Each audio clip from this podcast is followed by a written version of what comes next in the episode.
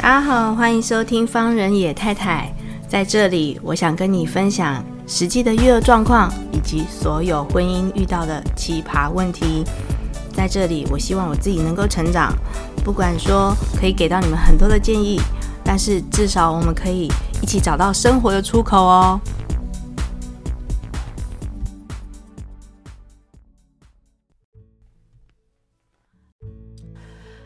听众朋友，大家好，欢迎收听方人野太太。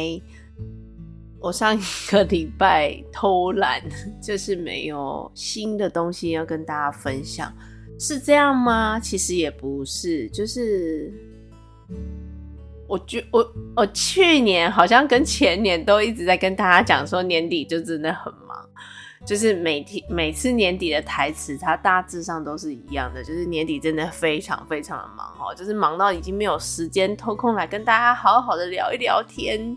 那今天要跟大家聊什么呢？今天就是 隔了一个礼拜之后，终于有一个我自己觉得在生活当中非常呃值得纪念、值得记录下来的事情哦。呃，方人野太太一路走来已经两年，哎，两年啦，算两年，两年多了哈。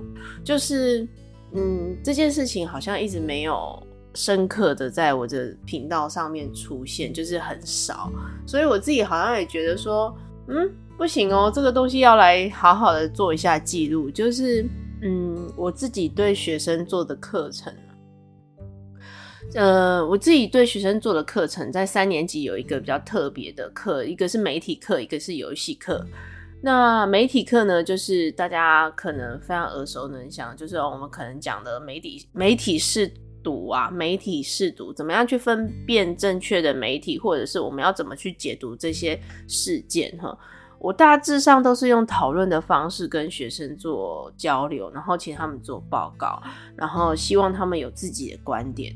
然后在游戏课呢，可能就是大家真的是，诶、会有一点小小的猜疑，到底是不是真的是那种游戏？对，没错，就是手游课。但是我可能会从最刚开始的，我们以前爸爸妈妈在玩的游戏啊，那时候都还没有手机的时候，呃，游戏的产生，然后游戏那时候的小朋友到底玩玩一些什么样的游戏？呃，我觉得拜现在很多的呃媒体所赐哈，就是有还还是有蛮多网红店是就是那种呃干妈就类似像那种柑仔店的店哈。然后那些东西还是有被保留下来，所以那个东西，所以我现在在取得的时候都还蛮呃教材在取得的时候还蛮蛮容易的。那媒体课呢？我我今天要跟大家讲的是我这个媒体课。那这个媒体课呢，在上个礼拜呢，我请他们做了蛮多的呃报告。那这些报告呢，这些主题呢，有一些是我挑的，然后有一些是学生挑的。那学生有呃，这个这个主题不是我挑，这个他们做做的是韩国 N 号房的主题。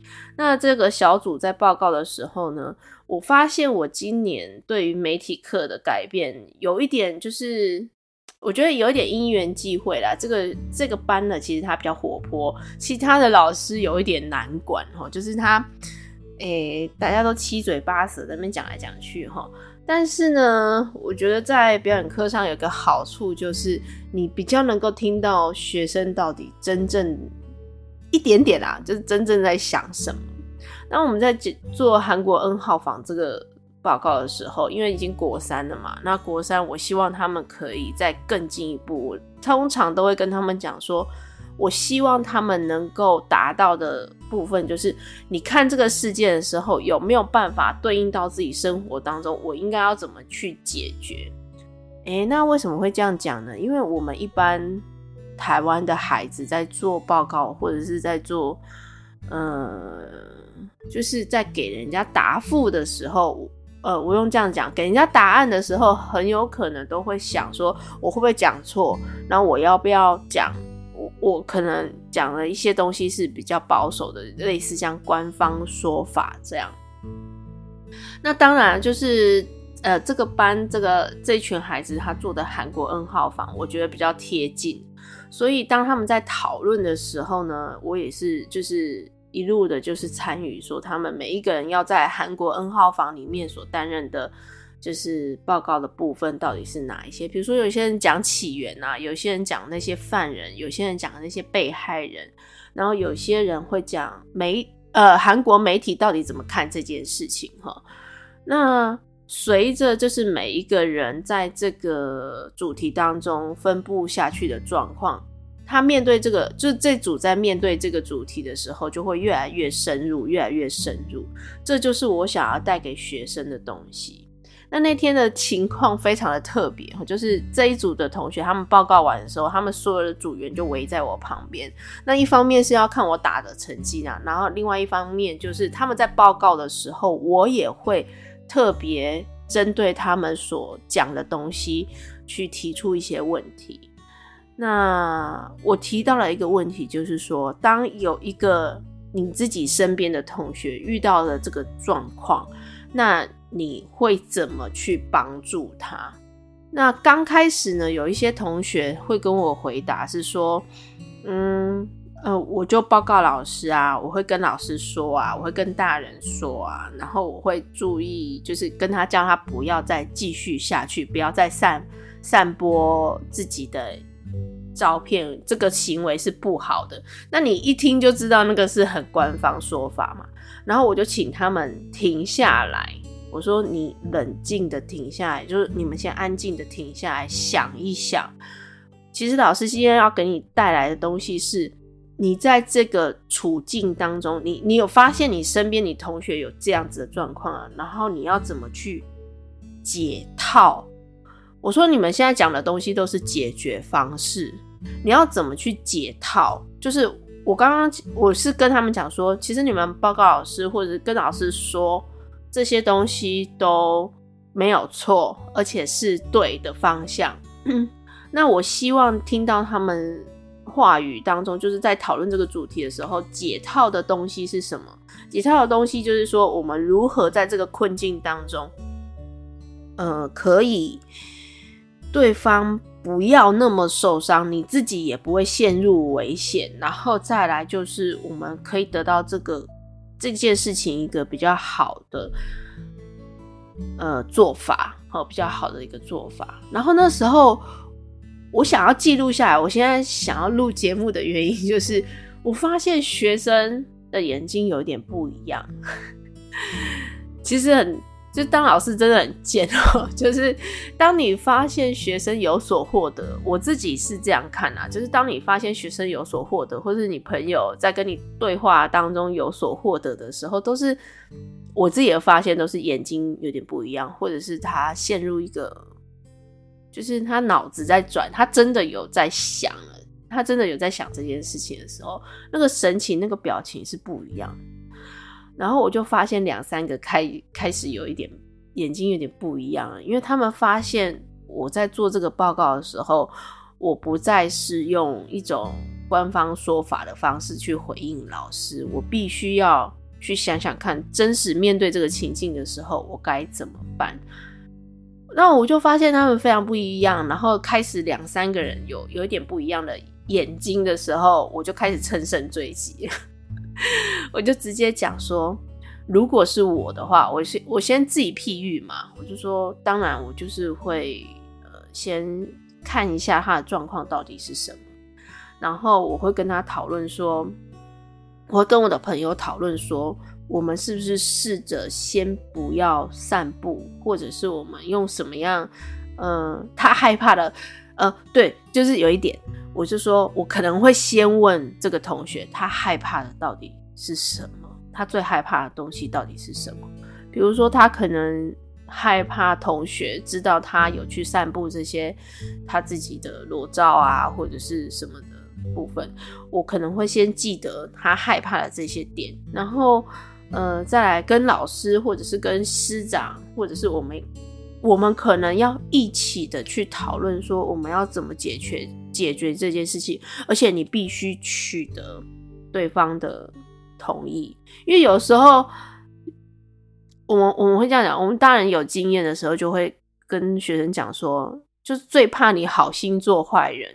你明明就是好心要去帮忙对方的，可是你会发现到最后他怪的是你。然后我就发现学生开始有七八个眼睛不一样。这真的讲到生活上面的痛点的时候，或者是真的生活上面有一些他们曾经遇过的事情的时候，他们开始发现，哦，原来我的生活当中的经验可以对应到呃社会新闻事件。然后他们就开始，我觉得那个整个整个讨论还有整个课程上面的圆满度就越来越高。然后再来呢，就是其他班级在讲柬埔寨打工这件事情，大家当然就是都是看一些 YouTuber 啊，然后还有新闻事件啊，然后是怎么样去营救啊，然后这些人到底是怎么样？但我还是用这个手法，就是回去再问学生说。嗯，如果你身边有朋友，或者是我说你们不要觉得自己没有用哦。我说你们做这个报告，你们真的会觉得自己是没有用的，然后就是只是报告完就结束吗？不是欸，因为去柬埔寨打工这件事情，现在还是一直不断的持续有，那一直不断持续有，而不是已经不是到柬埔寨了。我们要去知道啊。原来现在已经不是去柬埔寨，现在到缅甸这边，就是他们用的手法又另外一种说法了。那我说你自己身边的朋友，我不要讲朋友了，我说你自己的爸爸妈妈、你自己的表哥，或者是你自己的叔叔、你自己的阿姨，会不会遇到这件事情？这是几率是蛮高的。所以，如果是你身为一个晚辈，我讲的是这样，我说你身为一个晚辈，你今天有去听到老师有讲这件事情，然后你觉得是呃，我我我觉得这件事情好像怪怪的，我必须要去阻止。我说你们最常用的方式也是说，哎、那个我们老师讲过，就是哎、那个不能去啊，不就是很快速的就会去打断长辈或者是比你年纪还要大的人所说的话。然后我我就问他们说，你们是不是有发现这样子其实？他们不会听，然后又开始喽，又开始两三个小朋友的眼睛有点不一样了。你有没有发现他们其实不会听？好，那你我现在想要告诉你们的是说，你们要不要去想想看，怎么样才会听你说这件事情是？不对的，要请对方好好的去思考一下这件事情会不会被诈骗，会不会被人家利用，或者是会不会有就是有问题？那你要怎么讲？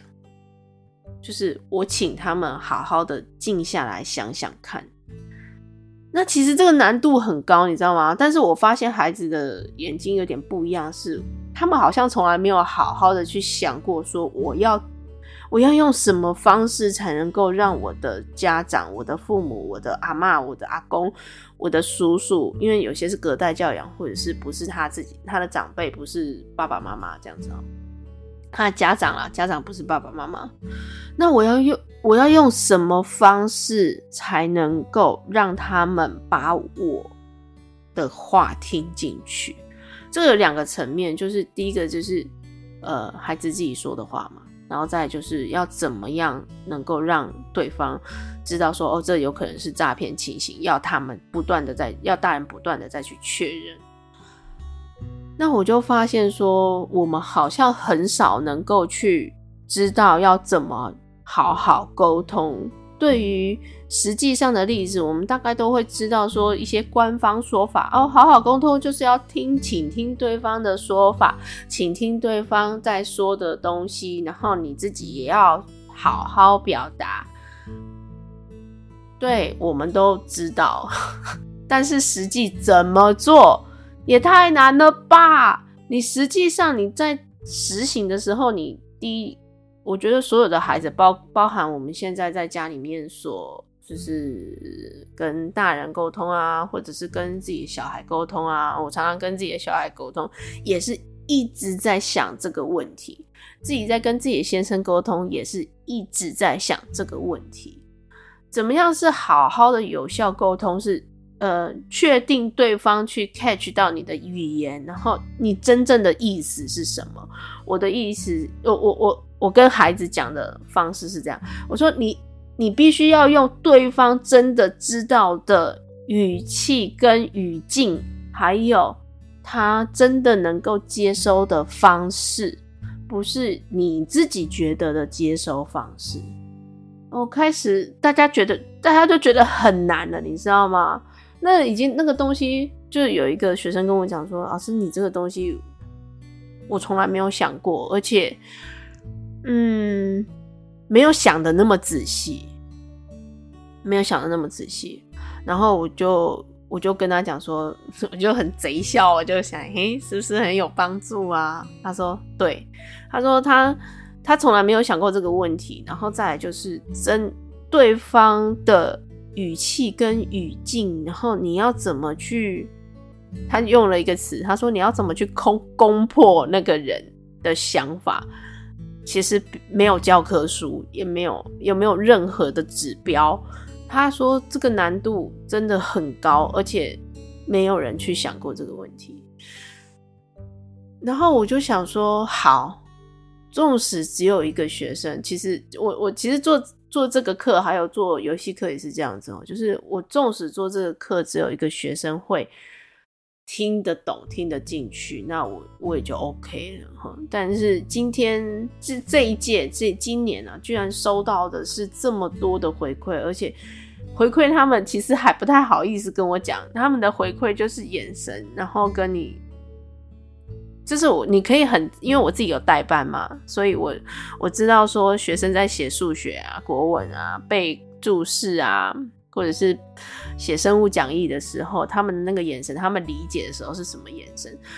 呃，他们理解的那个课程当中的理解是什么样的样态，跟他理解这个现实社会大人在讨论的这些东西，可以对应到他生活当中的那个理解。又是两种不同的样态，所以我就觉得说好，那我真的是有做做到了一件事情，然后对，我觉得自己很棒。那我就特别想说，我一定要把这个东西录下来，就是我一定要除了跟各位听众朋友分享之外，我也希望我自己再回头听我自己的这个这一集的节目的时候。我要告诉自己说，这件事情是非常对的，然后而且是你你做这件事情是很有力量的，然后散发出去的东西是整个这个氛围啊，整个能量啊也都很好。我我们其实很少去称赞自己所做对的事情。我节目走到这边，其实也好像没有专门呃针对工作啊，或针对。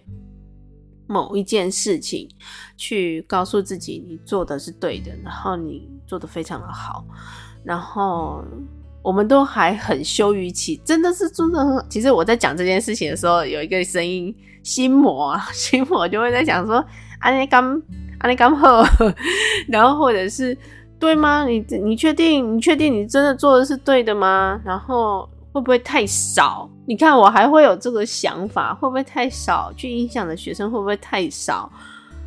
但是我觉得还是要特别的再讲一下，就是有有时候你真的做好的事情，你真的在工作上做对的事情，呃，哪怕是跟着镜子啊，或者像我现在对着麦克风讲，就是你真的做的是对的事情，然后你真的做得很棒。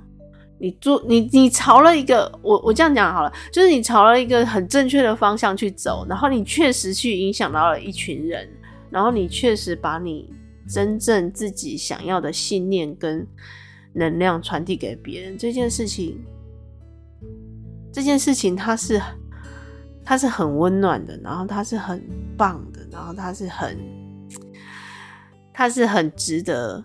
所有的人去看见这件事情，他是很值得。就像曾宝仪讲的，没有小演员，只有只有好演员。所以，没有小角色啦，没有小角色，只有好好演员。所以，就是你真的做了一件非常好的事情的时候，你自己是知道的，但是你没有深刻的去好好的去谢谢自己，能够看见这件事情，然后称赞一下自己。方仁野太太，你很棒哦！还有现在在收听的节目的各位听众朋友，你们也非常非常的棒。在年底的时候，我们可以稍微回顾一下自己有没有做非常非常厉害的事情，非常非常棒的事情。你今年一定有所成长，然后你今年一定有非常很有收获，对吧？好啦，我们今天的节目就先到这边喽。有些人会发现说，我今 今天能量是是特别高？对，好像这一阵子身体也处理的比较好，然后嗯，获得的东西也比较多。那希望我今天所带给各位听众朋友的能量是好的，谢谢你们喽，拜拜。